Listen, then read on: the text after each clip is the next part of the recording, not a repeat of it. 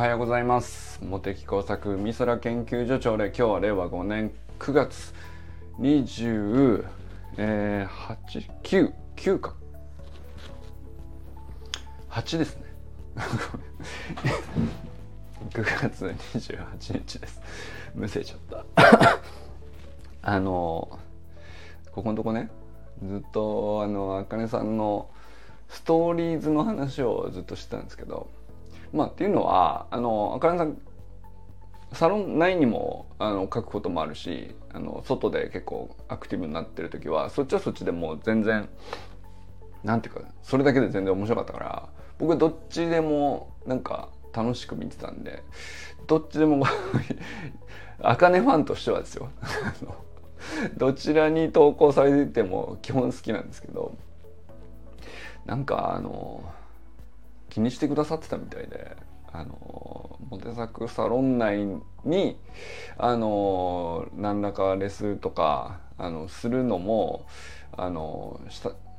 できればしたいというかそういうふうに思ってくださってたんですね。あ、ユージンさんおはようございます。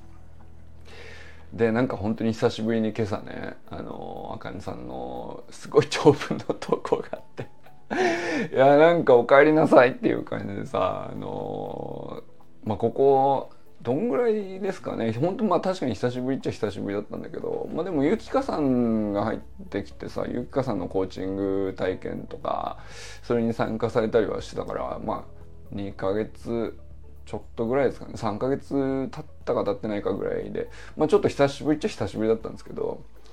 いやなんかご無沙汰してますみたいな感じであのえらいご丁寧に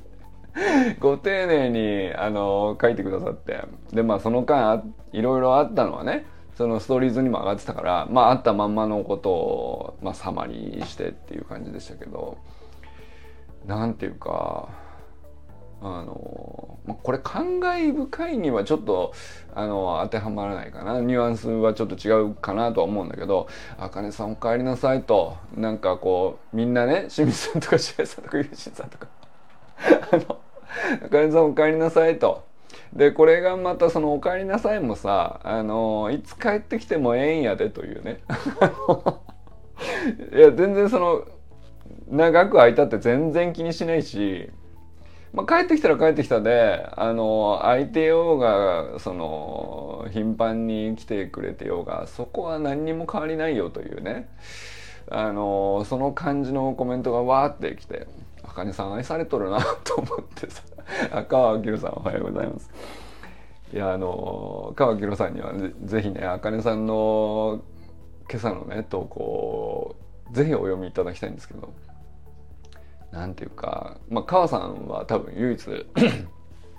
あのつい最近入られたんであかねさんがあの、まあ、しばらくサロン内でのアクティビティ自体がちょっと止まってた時期に入られたんで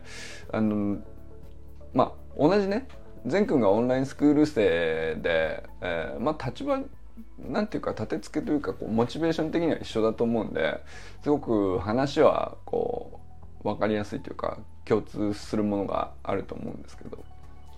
まあ、ただその川さんのところがね実際その息子さんこうどんな感じか分からないけどさ、まあ、いつかは通る道じゃないですか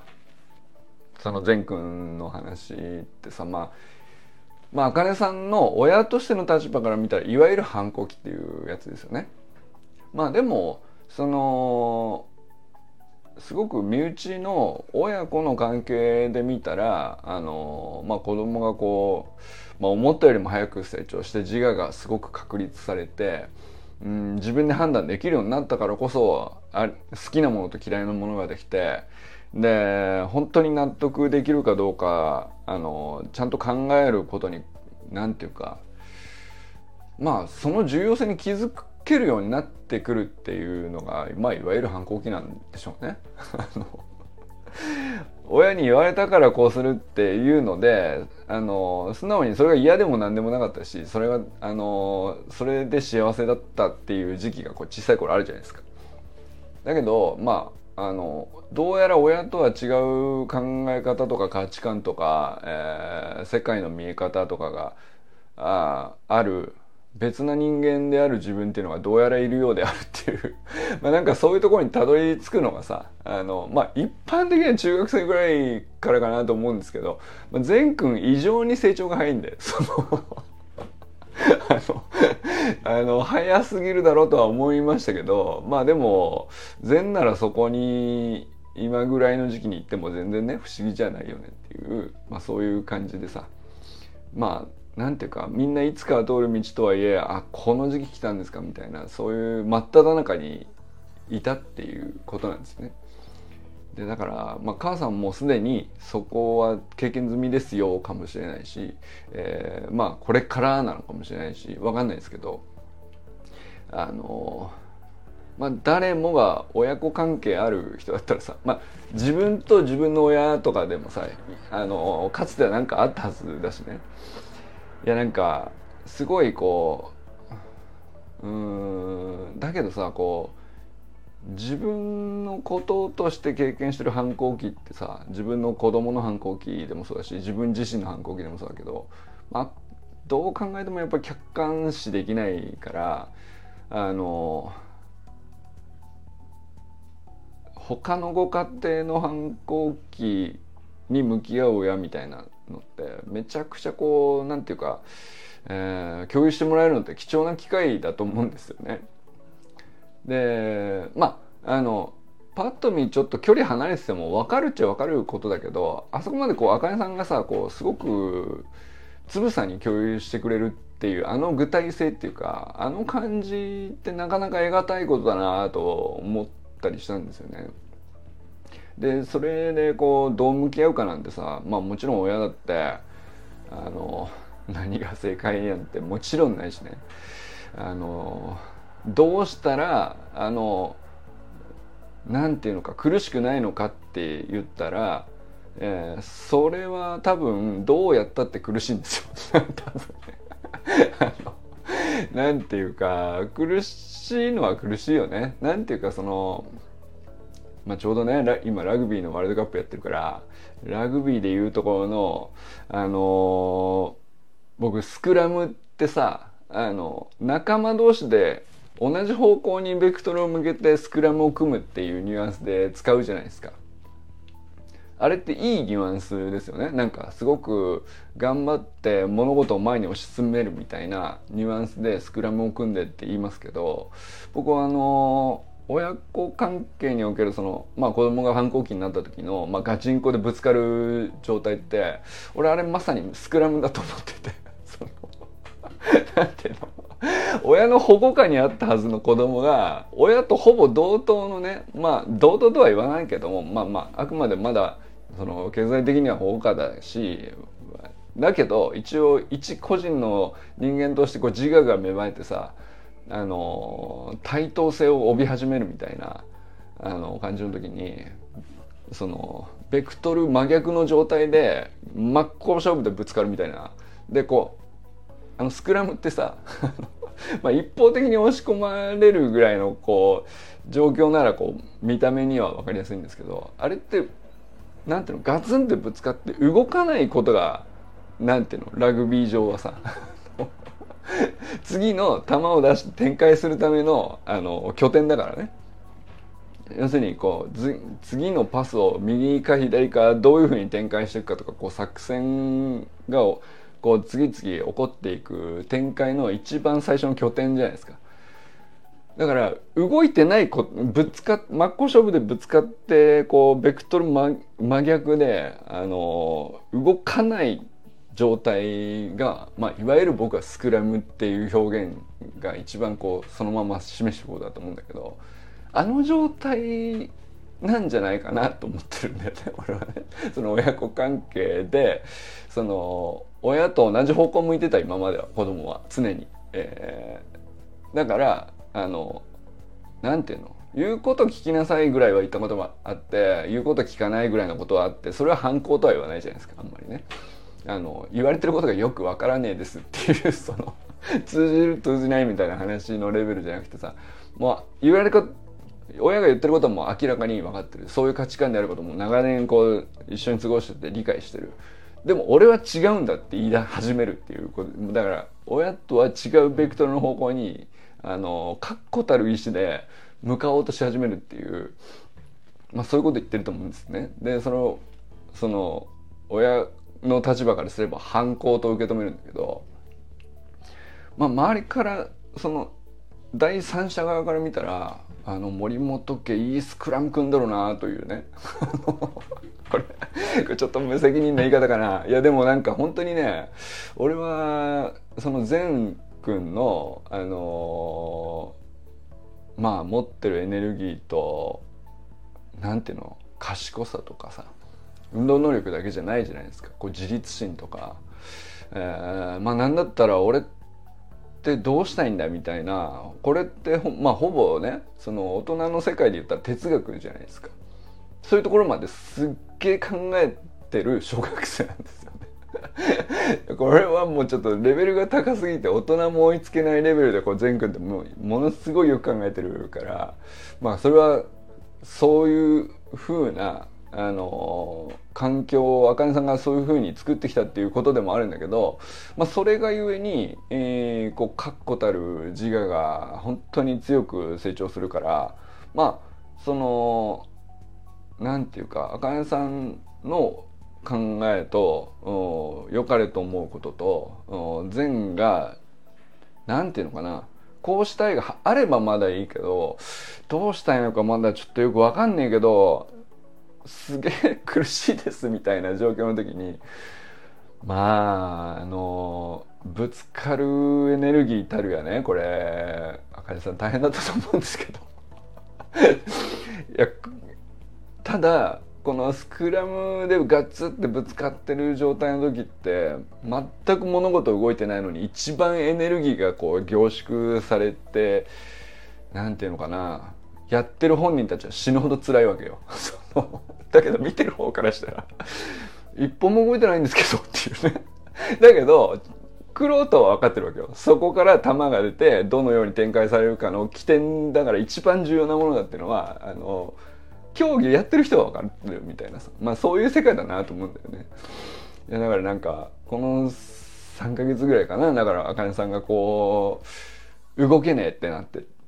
動けねえって言いながらこうあかねさん個人としてはさこう自分がこうなすべきことやりたいことやあの良かれと思ってこうカン君に対してはもうカン君のやりたいことどどんどん伸ばしてみたいなことはさやりつつ一方ではこう前からガッツンってぶつかってくるのをこうあの正面から受け止めなきゃいけないという。これはこれはあのウイングとフォワードと全部一人でやんなきゃいけないからいやこれはしんどかったでしょうね。いやもうそのクト悪戦苦闘ぶりがさあの詰まってていやなんて言うんだろうな。その分かりやすいドラマで感動とかでもないし感慨深いっていうほど全てが解決してるわけでもないし何とも表現しようないんだけどいやなんかすごいも文章を読んだなっていうね。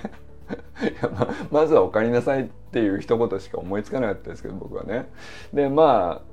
あかねさんにはそれでいいのかもしれないけど、まあ、善くんにはあの僕はとりあえずうんまあ本人どう思ってるかどう解釈してるか今わかんないけど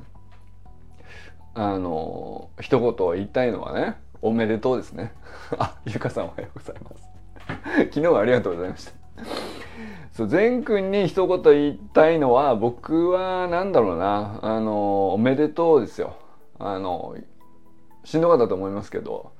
よく頑張ったなとまあこれ 800m 走りきるとかねえー、そのいろいろしんどい競技やってきたじゃないですか。だから善にとってこうしんどいものってあんまりもうないと思うんだよね。何でもやりゃできちゃう。努力す、努力すりゃいいんだったら、あの、やりますよと。簡単でしょ、努力ぐらいみたいな。まあそういうレベルにいる、こう、超ハイレベルな人だからさ。あの、あんまり味わったことのないあの苦悩というかあのその中にまあまだいるのかもしれないですねまだいるのかもしれないけどただまああの一応一区切りではあるとするんだったら僕は何て言うかあの第一チェックポイントを通過したっていうことに対してはねあの僕はなんかおめでとうと言いたいですね。あの前回があのやったぜと思ってるとは思えないんだけどただ俺の目から見るとあよかったなこれよくぞあのやりきったねという感じですね。やりきったつうのも違うのかなまあだから何か成し遂げたとか分かりやすいこう評価を受けたとかそういうのとは全然違うじゃないですか。違うけどこれは何ていうか善くんなりのまあ頑張った結果だと思うんだよ。そのいやなんていうの。うん。いやなんていうかこうルールが定まってこうすれば得点であるこうすればタイムが出てそれがちゃんと客観的に誰からも評価されるとかそういう分かりやすい競技はもう全君クリアできちゃうんだよね。大体ね。だけどそうじゃないものでまあなんかあの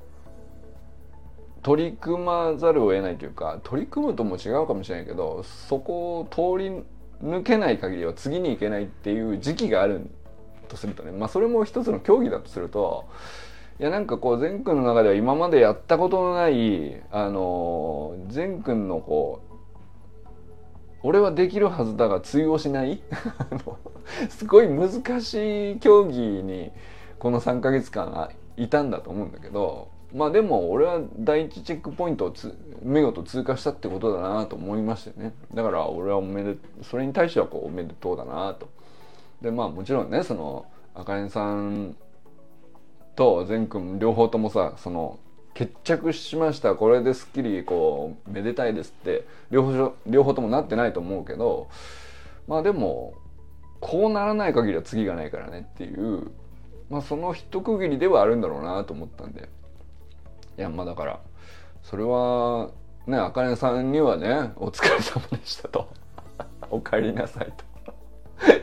また全然気にしないでいつでも帰ってきてくださっていいですしあのロム線でも全然問題ないですしあのなんだったらあの必要ない時期には一切訪れなくても何の音が気にも留めなくて大丈夫だからねっていうのは言っときたいんだけど、まあ、ただ帰ってきたらあのいつでも。あの僕らこういう状態なんでそこはもう信じてよって言いたいですよね。あの清水さんも気にしんでいいんでええんやでって言ってましたからまああれあれは本当にでも本当にその通りなのよね。まあだからあの実家じゃないけどさ実家みたいなもんなんであの全然あいつ帰ってこねえなと言いながらあの全然それでいいのよと。帰ってこないなら帰ってこないであの、まあ、元気なんでしょうからそれでいいのよと、まあ、大変だから帰ってこないんだったらそれはそれでもいいのよと。ただもう本当にちょっと帰ろうかなって思って帰ってきたんだったらもうそれはもういつでも何のあの気にも留めずにねあのゆっくりしてってくださいよっていうね。全国におめでとうが言えるモンテサークさん奥深い。あそうですか。奥深い。まあねあのーそうだね。まあ僕らはそういう感じになりませんか？ユージンさんも多分あると思うんだよ。その広大君の時にね。あの壁に穴が開いたのをそのまま取っといてるユージンさんだったらこのニュアンス伝わるんじゃないかなと思うんですけど。いやなんかこ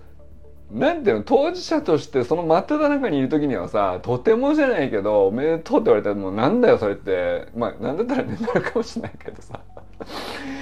いやただその23年ぐらい経つとねあの時のあの瞬間のあの辺りが区切りであそこに対してはちょっとおめでとうだなってまあ僕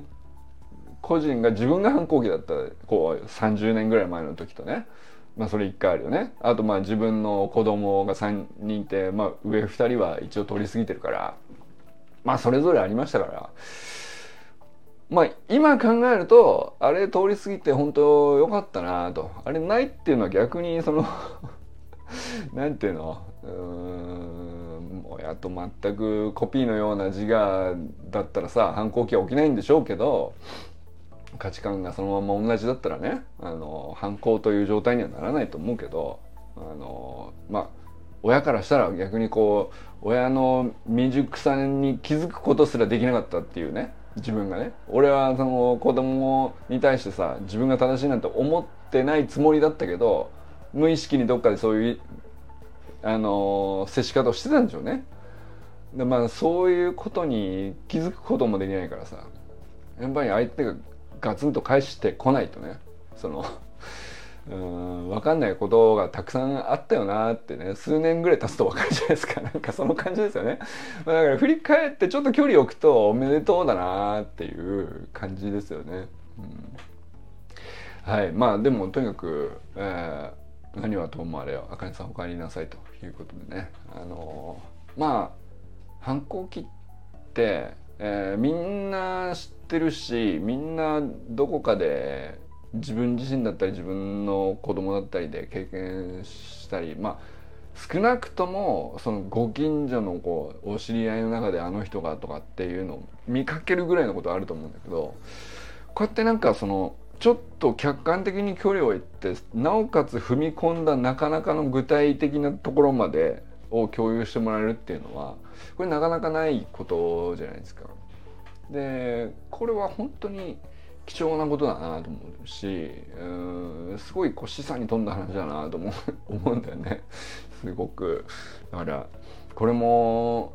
あかねさんなりのね、えー、育児学の一環としてまあ応用編としてはすごいレベル高すぎる感もあるんだけどもいやすごい貴重な、ね、コンテンツだなと思います。コンテンツっていうのもあれだけどいやなんか本当に大事な記事だなと思いましたよね。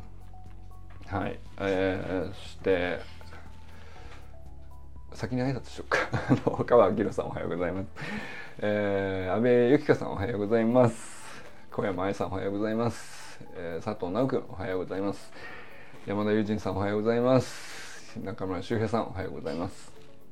周平さんもねあったかくあかねさんをお迎えするお帰りなさいコメントを入れてくださって本当にありがとうございます。これねなんていうか まああかねさんもおっしゃってましたけどまあ男親女親ってあんまりそのもうどっちだって関係ないんだとか一人親でもあのややれる範囲でとかってもちろんねあのそうするしかないからそうなんだけど、まあ、善くん面白いなと思うのはやっぱりその家庭の外側に自分の自分今の自分にとって必要な師匠を見つけるとか自分今の自分にとって必要なサポートを見つけるとか今の自分にとって必要なあの体当たりしてもあの受け止めてくれる大人ですよね。それをこう何人も持ってるっていうのがまあ彼の大人たるゆえんだと思うんだけど なんかそのそれがすごいよね。うん、でまあ周平さんなんか本当そのうちの一人だろうなと思いますけど。でもうんそうだよねやっぱりあのそうあかねさんってさこうすげえこう距離はこう適切に取りつつもまあ優しいし細やかだし丁寧なんですよね。なんなんでだけどこう善にとって今必要なのはさこう 理不尽にぶつかってってお互い理不尽同士でぶつかって「なんだお前」っつって ガツンってやって。まあだから本当スクラムの逆逆向きのベクトルでガツンってぶつかるその手応えですよね。なんかそれを必要とする時期ってあのあんだと思うんだよね、うん、俺はなんかそれを求めた感自分で振り返るとやっぱ一時期あったよね。あのでそれはその男親ってくくるのもまあ一概には言うのはあんまり今風じゃないのかもしれんけどなんかこうガサツにさ ドカンってぶつかって跳ね返して「お前まだまだだ」みたいなさ それをやり合って なんかこう自分の今の現時点のこう実力であるというかあの自我の完成度というかそういうのをすごく無償にぶつけ乱暴にぶつけてこう硬さを確かめるみたいなさなんかそういう手応えを求めちゃう時にあのやっぱり丁寧だったり繊細だったり優しかったりっていうのはもう余計にそういうのじゃねえんだよみたいな感じになっちゃうっていうさ なんていうかそのあかねさんがこう適切であればあるほど善はイライラしちゃうみたいなさこれあると思うんだよな俺はちょっとね。どうでしょう？これ周平さんとかわかるかな？なんか周平さんには伝わる気がするんですけど。いやでもなんかまあ周平さんがね「おかえりなさい」って一言書いてたからそれでどうってわけじゃないんだけどさ。なんかこう俺とかユジンさんとかね周平さんとかまあいわゆるあかねさんのように細やかには考えていない人。くくっちゃってますけど勝手に。まあなんかここでこっちでねあのこっちにぶつかってくればあもう全然いいよそれでと。跳ね返しやんよみたいなその。なんかそっちで吸収するのがなんかねあのいいのかなっていうのもちょっと感じたりしますけどね。うん。これはまあ周平さんの話と直接関係ないか。ただなんか周平さんの親父像にちょっと俺はねそれを感じてるんですね。あの細かいこと細々あの丁寧には言語化しないんだけども分かんだろっていう その、うん、背中はこう確かにそう見せてる、うん。でも細々細やかに 配慮したり適切な距離を取ったりみたいな丁寧なことはちょっと違うよねっていうね。その辺これだから周平さんの感親父感っていうのはあの俺善にすごい今ねあの今の善にどっか外部でいいからあった方がいいんだろうなっていうね。まあそれがたまたま今回は花丸学習会の先生だったりとかするのかもしれないけど。なんかそういう外にも何人かあの適切なあの肉親ではないけど親父みたいなやつがいるのがこう善の強みだなと思ったりしたよね。あまあちょっと周平さんの話とは直接関係ないけど、えー、寺修子さんおはようございます。昨日はねあのモテサクコンサルという建前でね1時間あのいやもうちょい喋ったかなあの本当にありがとうございました。あのモンテサクコンサルというタイトルにすべきこれね。あの、まあ、モテサクにコンサルっていう文脈で捉えるかモテサクがコンサルをゆかさんにしてんのか。ちょっとよく分かんなかったんだけど途中から。あの、まあ、ゆかさんもこうセルフコーチングのトレーナーとしてプロでやってるからね。これはなんていうかあのまあ一応ね優香さんなりにあのこの自分の今抱えてる状況をこう整理するためにっていうふうにおっしゃっていろいろ話してくださったんですけどいやなんか本当にまあ優香さんいろいろこうねあの発信されてる中でこれとあれとそれに取り組んでるのねと。まあだからこう習慣化の問題生活習慣の問題、えーまあ、ビジネス上のもちろんねあのセルフコーチングをこうどうやってより広げていくかっていう、まあ、マーケティングも含めた、まあ、あるいはそのプログラムそのものをブラッシュアップするみたいなことも含めて、まあ、発信されてる通りの話だったかね。であとは陸上ではさマスターズに参加してこうちゃんと世界一狙うんだと。世界記録狙うんだというね。あの、まあ、理解してる通りの話なんですよ。でそれをうん整理したいのであの、まあ、壁打ちっていうたなんていうか入りではあったんだけど、まあ、冒頭こういうことなんですよってはいあのお話しくださったんですけどそれが、まあ、冒頭10分ぐらいですかね、10分ぐらいで話聞いて、うん、そのめちゃくちゃ整理させて 整理したいって言いますけどあのめちゃくちゃ綺麗なお部屋ですねっていうねなんかその 何ですかあのだからミニマリストのあの超絶美しいお部屋にご案内いただいてあのなんていうの？いやこんまりさんに片付けメソッドを頼んでるみたいなさこれどこをどう片付けるんですかみたいなその片付ける場所ないんですけど。これなどういう状態っていうね、まあ、それくらいこう綺麗に整理されている話だなと、まあ、だから頭の中がこうちゃんと構造化されてるしさ。あのやるべきこと習慣化として、まあ、今現時点はここです。でよりこう高めていくにはこういうことが必要で、まあ、ここまではいついつまでに行きたいみたいなさ、まあ、そういうことを定めるご自身でセルフコーチングをかけるっていうのは、まあ、そういうことのプロだからね、まあ、当然っちゃ当然なのかもしれんけどあいいやなんかそのいやお見事っていうぐらいこう綺麗に整理させて。これの。どこ どこを片付けたらどこの片付けを僕はお手伝いしたらいいんでしょうかみたいなさ。いやなんか何もゴミも一つも落ちてないですしあの、えー、すっごい綺麗に本棚整理されてるしあのこれの部屋この綺麗なお部屋のどこのお掃除を 視察いたします。どこの整理を手伝ったらいいんでしょうかぐらいな感じだったんだけどまあとはいえねとはいえあのまあ何らか向上心持って伸びしろがあってその登っていく過程にあるっていう時にはさ何ですかねその整理じゃなくても今のこう現時点の通過点においてあのまあ給水ポイントとしてねあのモテサコンサル使ってくれたのかな。ちょっと今現時点こういう状態なんですよ。わかりました。あの素晴らしいと思いますっていう。まあ本当それだけなんだけど。だからコンサルなのかなと。だからこっちからしたらね素晴らしいですねとしか言いようがないというかあの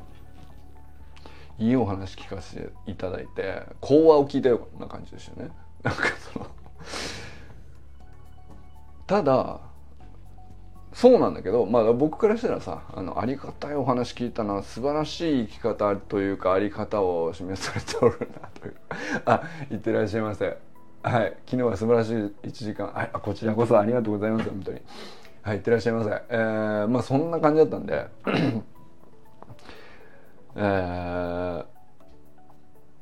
まあコンサル俺が受けてんのか？ゆかさんにコンサル俺がしてるのか？っていうとまあ旗から見たらあのどう見ても俺がいいお話を聞かせてもらってるっていうね 状態ではあったんですけどただこれこれ不思議なもんでこれそのはずなのにゆかさんはあの1時間終わってあの本当におかげさまでこうなりましたみたいなことこういうふうに整理できました。あまだ整理のまあだから100点じゃなかったんでしょうね自分の中でねおお部屋の整理としてもう俺から見たらさこんな綺麗な部屋あるんですかって感じですけどあのもっとここがあの綺麗になるはずと。もう一歩いけるはずっていう100点じゃなくてまあ90点ぐらいなんだとしたら1点ちゃんと丁寧に積み上げるっていうためにあの誰かに話すっていう今現状ここまで整いました。ってことは次の1点上乗せするのはこれだなって、まあ、自分で気づくためにはあの、まあ、誰かにとりあえず全部今の状況をわさっと受け取ってもらうみたいな、まあ、それが必要だったんでしょうね。まあ、そういう感じに聞こえましたけど。まあでもなんか僕は単純にめちゃくちゃ勉強になるしゆかさんはゆかさんでなんかすごくあおかげですごい一歩いけ次一歩いけますわってなってたらしくて あのこのなんていうかなあの僕も不思議なんですけどあの何を言ったわけじゃないし何の何の僕どこの整理をお手伝いできたのか正直よくわからないんだけども、まあ、これがまた不思議と他者貢献感が湧くっていうねあのあ貢献できたんだなと。ゆかさんの何かしらに。あの目に見えないし明らかじゃないんだけどこれはどうやらあの間違いなくゆかさんの次の一歩に貢献できたのであるという実感はね持てましたよね。それがなんか非常にうんあのまあゆかさんと話してると大体毎回そうなるんだけど昨日のは本当にまあお仕事のねかなり具体的な話までシェアしてくださったんでこれも単純にあのここまで聞いたことなかったしあの応援しやすくなったかな？ゆかさんもね。これ良かったなと思いましたね、うん。まあ、僕も勉強にもなったんだけどお役に立てたんだなっていう感じのこう実感自体も結構あったんだよね。あのでまあその1時間でお役に立つことももちろん大事っちゃ大事なんだけどそれ以上にああこれはますます応援したい人であるなという感を強くしたというかこれが良かったよね。応援したい人がこう増えることが俺は僕,、まあ、僕自身はね、まあ、そうでありたいなとは思うんだけどあのやっぱそう思える対象はまあそのうちの一人であることは間違いないんだけどゆかさんはね。なんだけどうんより深く理解した時により深く具体的に応援できるわけその応援の余応援の余白っていうのかそれが見えると応援しやすいよね。そのあここに手を貸してほしいんだなっていうのが見えた時が一番あの応援の余白がはっきり自分の僕の方ではっきりしないと応援できないからさっていうね、まあ、それがこう昨日の1時間ですごいはっきりしたかなと思いましたね。はい。えー、次だっけ、清水信之さんおはようございます。はい、えー、あかねさんをお迎えするね、あの一言をいただいて本当にありがとうございます。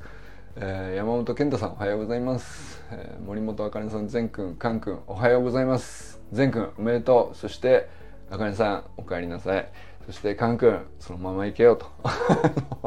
どこまでも。はい、そして砂塚森田さんおはようございます。ということでね、今日も皆さんどなたと笑いますでしょうか？今日も良き一日をお過ごしください。じゃあね